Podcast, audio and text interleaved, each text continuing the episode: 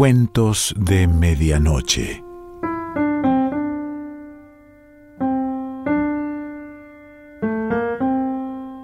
El cuento de hoy se titula ¿De dónde viene la voz? y pertenece a Eudora Welty.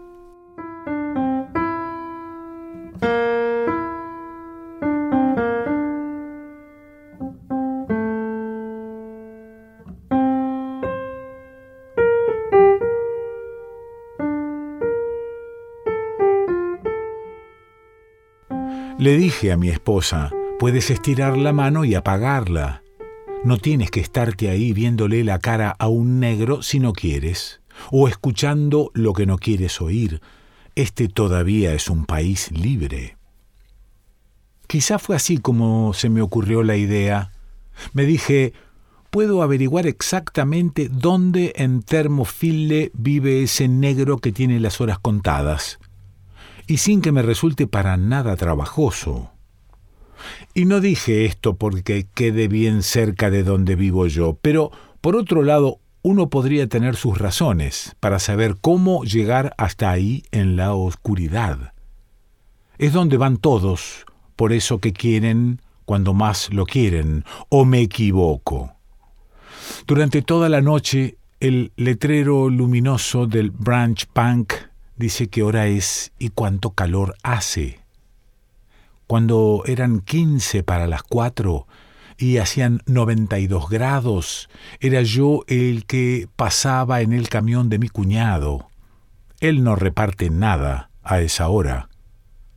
Uno deja atrás Four Corners y se dirige hacia el poniente por la calle Nathan Forest, pasando por Surplus and Salvage no mucho más allá del autocine Comeback y el Trailer Park, sin llegar hasta donde empiezan los letreros que dicen carnada viva, partes usadas, fuegos artificiales, duraznos y hermana Peeble, lectora y consejera, hay que dar vuelta antes de tocar los bordes de la ciudad y regresar hacia las vías del tren. Y han pavimentado su calle. Su luz estaba prendida esperándome, ni más ni menos que en su garage. Su coche no está. Anda por ahí planeando otras formas de hacer eso que les decimos que no pueden hacer. Sabía que llegaría antes que él. Lo único que me quedaba por hacer era elegir mi árbol, caminar hasta ahí y pararme detrás de él. Fui sabiendo que iba a tener que esperar pero hacía tanto calor que no más me puse a rezar que ninguno de los dos se fuera a derretir antes de acabar con todo esto. Eso sí, yo no había hecho ningún trato. He oído lo que todos han oído sobre Goat Dykeman en Mississippi. Por supuesto, todos saben la historia de Goat Dykeman, Goat mandó decirle al gobernador que si lo dejaban salir de la cárcel, iría para allá a pegarle un tiro a ese negro Meredith, sacándolo así para siempre de la escuela. El viejo Ross le dio vueltas al asunto antes de decirle que no se entiende. Yo no soy ningún Goat Dykeman, no estoy en ninguna cárcel y no le voy a pedir a ningún gobernador Barnett que me dé nada, a menos que quiera darme unas palmaditas para felicitarme por todo el trabajo que me tomé esta mañana. Pero si no quiere, que no lo haga. Lo que hice, lo hice solo por mi propia satisfacción. En cuanto oí un motor, supe que venía. Ese era él. Tenía que ser él.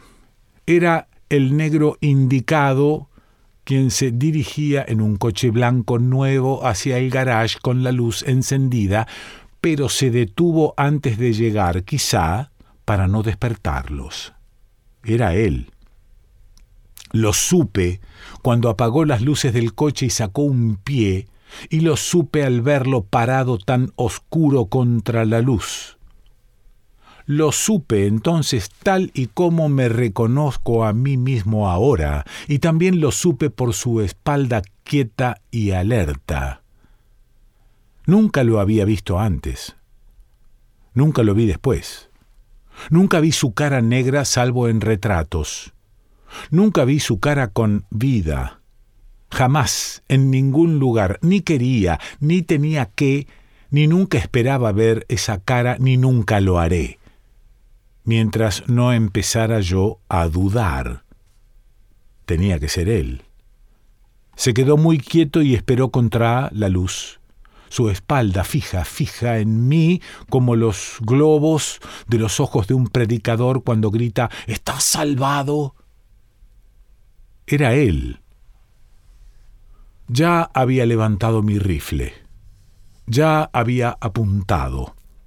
Y ya lo tenía porque era demasiado tarde para que cualquiera de los dos no se moviera ni un milímetro.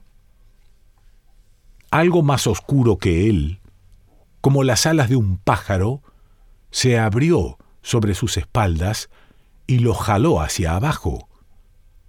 Se levantó una vez como un hombre bajo un par de garras, y como si la sangre sola pudiera pesar una tonelada, caminó con ella sobre sus espaldas hasta donde había más luz. No llegó más allá de su puerta y cayó para siempre. Cayó, cayó y una tonelada de ladrillos sobre sus espaldas no habría resultado más pesada. Ahí sobre las baldosas de su propia entrada, sí, señor. Y no hacía ni un minuto que había dejado de cantar el ruiseñor. Había estado cantando en lo alto de mi árbol de sasafrás. O amaneció temprano o nunca se fue a dormir. Era como yo, y el pájaro se había quedado conmigo, llenando el aire, hasta que llegó el estallido, hasta que descargué mi rifle. Era como él. Estaba en la cima del mundo por una vez. Me paré en el borde de su luz, ahí donde estaba tendido. Dije, Roland, solo quedaba un camino que tomara la delantera y me quedara ahí, y es lo que acabo de hacer. Ahora yo estoy vivo y tú no. Ahora ya nunca vamos a ser iguales y ¿sabes por qué? Uno de nosotros está muerto. ¿Qué te parece, Roland? dije. Pero tú te la buscaste. Esperé un minuto solo para ver si salía alguien el tiempo suficiente como para recogerlo y sale la mujer. Dudo que se hubiera dormido. Me pareció que había estado ahí dentro manteniéndose despierta todo ese tiempo. Estaba muy verde por donde salí corriendo a través del jardín. A esa negra esposa suya bien que le gustaba tener un bonito césped. Apuesto que a mi esposa no le gustaría nada tener que pagar su cuenta de agua, ni su cuenta de luz, y ahí estaba el camión de mi cuñado esperando con la puerta abierta. Prohibido llevar pasajeros. No se refería a mí. No se me ocurre qué más hubiera podido hacer para que todo saliera aún mejor. Quizá una silla mientras esperaba. Camino a casa, caí en la cuenta de que poco necesita uno para hacer lo que realmente quiere hacer. Eran las cuatro y treinta y cuatro, y mientras miraba cambió a treinta y cinco, y la temperatura se atoró ahí donde estaba. Les aseguró que toda esa noche no bajó, se mantuvo en sus buenos noventa y dos grados. Mi esposa dijo ¿Y no te picaron los moscos? Dijo, bueno, se han estado preguntando esto. ¿Por qué alguien no se tomaba el trabajo de cargar un rifle para sacar a algunos de estos agitadores de termófile? ¿No insistía este tipo siempre con lo mismo de que buena idea sería el que escribe una columna todos los días? Le dije a mi esposa, encuentra alguna manera para que no me den todo el crédito. Dice, háganlo por termófile, dijo mi esposa. ¿Nunca ojeas el periódico? Le digo, Termófile nunca hizo nada por mí, y yo no le debo nada a Termófile. No lo hice por ti, como tampoco haría nada por esos Kennedy, carajo. Lo hice por mi propia satisfacción. Con esto seguro que va a salir otra vez en la tele, dijo mi esposa. Espera a que lo entierren. Dije, ni siquiera dejaste una luz prendida cuando te fuiste a dormir. Así, ¿cómo puedo llegar a casa o meter el camión de Buddy en el patio? Bueno, aquí te va otra noticia, dijo a continuación mi esposa. La NAACP está viendo demandar a alguien a Termófile. Te hubieras esperado. Quizá podrías haber escogido algo mejor. Ya verás como todos opinan lo mismo. No soy más que uno. Supongo que hay que contarle a alguien. ¿Dónde está el rifle? dijo mi esposa. ¿Qué hiciste con nuestra protección? Dije, ardía, estaba que ardía, le conté, estaba tirado sobre la tierra, entre la hierba crecida, tratando de enfriarse. Eso es lo que está haciendo. ¿Lo tiraste? dijo ella, ¿por ahí? Y le conté. Porque estoy tan cansado de que en este mundo todo esté tan caliente cuando lo tocamos las llaves del camión, la perilla de la puerta, las sábanas de la cama, todas las cosas. Todo está como una hornilla de estufa. No hay mucho a lo que valga la pena seguir aferrado, le dije, cuando de día hace 102 grados a la sombra y de noche no se siente mucha diferencia. Ojalá tú hubieras puesto tus dedos sobre ese rifle. Tenías que dejarlo por ahí, dijo mi esposa. ¿Acaso soy tan poca cosa? me hizo preguntar. ¿Quieres ir tú por él? Al que van a atrapar es a ti. Yo digo que hace tanto calor que aunque uno pueda dormirse, se despierta como si hubiera llorado toda la noche, dijo mi esposa. Ánimo, aquí te va un chiste antes de que sea hora de levantarse. ¿Sabes lo que dijo Caroline? Caroline dijo, Papi, Quiero ser grande para poder casarme con James Meredith. Lo oí en mi trabajo. Una vieja ricachona se lo contó a otra para hacerla cacarear. Al menos evité que algún adolescente pendejo de Termófile fuera por ahí y lo hiciera primero. Dije, en su propio coche. En la tele y el periódico no saben ni la mitad de esto saben quién era Roland Summers, sin saber quién soy yo. El público ya conocía su cara antes de que me deshiciera de él, y después de que me deshice de él, ahí la están viendo otra vez, la misma foto, y de mí ni una. Nunca me he tomado una, nunca. Lo más que pudo hacer ese periódico por mí fue ofrecer una recompensa de 500 dólares para averiguar quién era yo. Mientras no sepan quién fue, el que mató a Roland vale bastante más que Roland. Cuando salí a dar una vuelta por el pueblo, hacía aún más calor.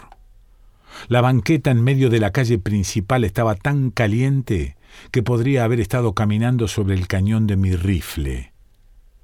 Si esta mañana todo el mundo hubiera podido sentir la calle a través de las suelas de mis zapatos, quizá hubiera servido de algo. Entonces, lo primero que les escuché decir fue que lo había hecho la propia NAACP. Había matado a Roland Summers y la prueba de esto era que el tirador había sido un experto Permítanme decirles que sí lo era, y en el momento indicado para meter a los blancos en problemas. No se puede ganar. Nunca lo van a encontrar, me dijo a la cara el viejo que trataba de vender cacahuates asados, y hace tanto calor. Es como si el pueblo ya se hubiera incendiado, pues no importa la esquina por donde uno doble o la calle que tome uno, siempre están ahí esos árboles con montones de flores que les cuelgan como sandías partidas, y mil policías amontonados por donde vaya uno, la mitad de ellos demasiado jóvenes como para comenzar a afeitarse, pero todos chorreando sudor por igual. Me estoy cansando de ellos. Ya estaba cansado de ver a cientos de policías que no lograban nada para nosotros, los blancos. Una vez, muy al principio, me paré en la esquina y vi a estos nuevos policías con sus caras de bebé cargando un vehículo con puros niños negros que venían de un desfile y se metían dentro de la carreta cantando. Y subieron y se sentaron sin dar ni una pizca de trabajo, y en las manos traían banderitas americanas nuevas. Y todo lo que pudieron hacer los policías fue arrebatarles las banderas y no dejar que las recogieran. Eso fue todo y transportarlos gratis. Y los niños pueden conseguirse más banderas. Oigan todos, no sirve para nada quitarle nada a nadie si no es seguro que es para siempre. Para una vez y por todas, por los siglos y amén. Yo ya estoy preparado para ese momento.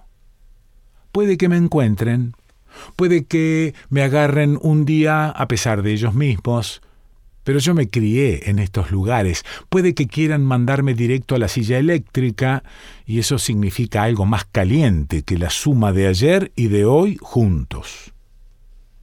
Pero les aconsejo que se vayan con cuidado. No es hora de que los que pagamos impuestos empecemos a tomar cartas en el asunto que empecemos a decirles a los maestros y a los predicadores y a los jueces de lo que llaman nuestros juzgados hasta dónde pueden llegar?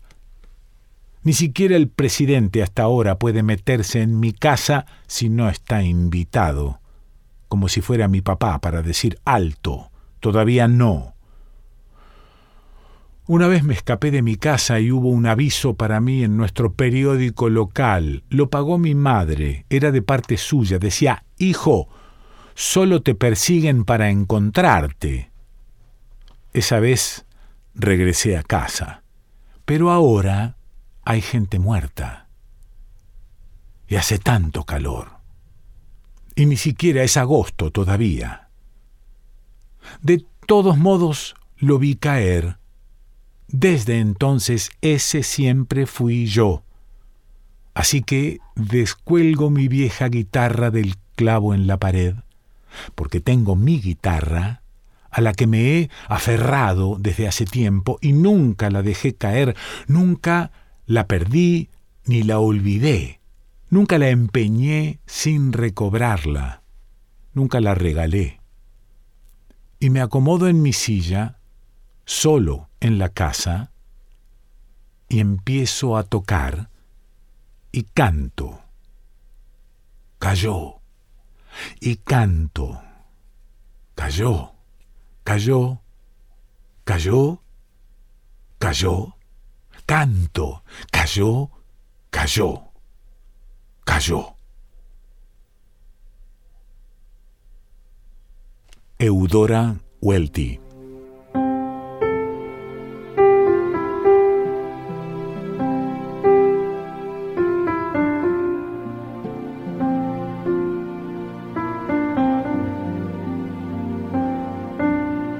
Cuentos de Medianoche.